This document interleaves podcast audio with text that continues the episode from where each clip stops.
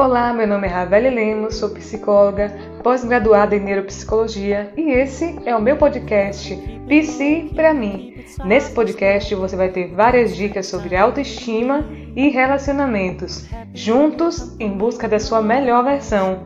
Vem comigo? Como superar um fim de relacionamento? Tá passando por isso? Vem comigo!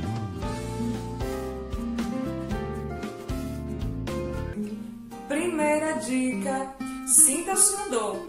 Nada de sair por aí fingindo que tá tudo bem, curtindo as baladinhas. Não, calma, sinta a raiva, a tristeza, sinta o que ela tem a dizer para você. É importante que você procure suporte dos seus amigos, que muitas pessoas, às vezes, por ter um relacionamento, é, acabam se distanciando dos familiares, dos amigos.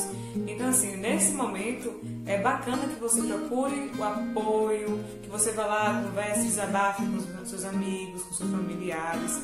Essa rede de apoio e de, essa rede afetiva vai fazer com que você não se sinta mais assim tão sozinho, tão desamparado, vai te dar um maior suporte. Beleza? Importante, nada de stalkear lá o ex nas redes sociais, ficar bem no que ele está fazendo, quantas pessoas ele, ele adicionou, quem curtiu a foto dele, onde é que ele está. Não, chega, pare com isso. Viva a sua vida, tente fazer as coisas por você. É, se você tem um hobby bacana e você deixou de fazer, vá atrás do seu, do seu hobby. Procure pegar uns projetos que você gosta, que você está é, desenvolvendo, ou então algo que você queira fazer de novo. Volte-se para você. Outra dica muito importante, a quarta dica: não emendar um relacionamento no outro. Então, existem pessoas que odeiam ficar sozinhos. Isso diz muita coisa. Se você não gosta de ficar sozinho com você, se você não curte sua companhia, quem é que vai curtir?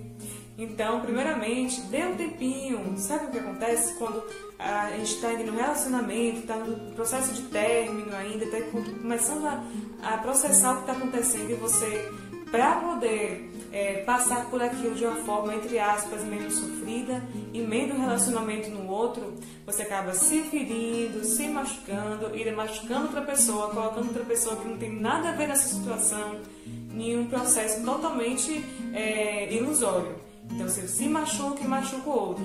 Dê um tempo. Entenda que acabou. Todos, todos os processos na vida têm um fim, tem um começo, meio e fim. Foi um ciclo que se fechou você viveu, que deu certo até quando terminou. Então, viveu, aprendeu, tire todo o que você pode, puder de aprendizado, o que, que você. Tente imaginar o que foi que você errou, o que você pode melhorar para o próximo relacionamento.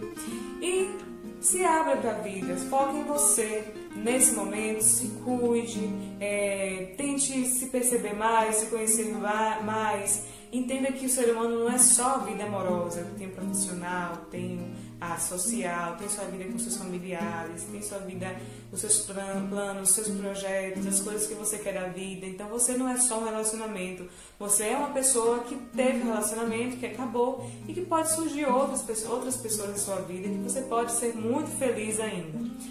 Agora, se estiver muito difícil, você não estiver conseguindo dar conta sozinha, procure um apoio de um profissional, de um psicólogo, que vai te auxiliar a passar por esse momento de uma forma menos sofrida.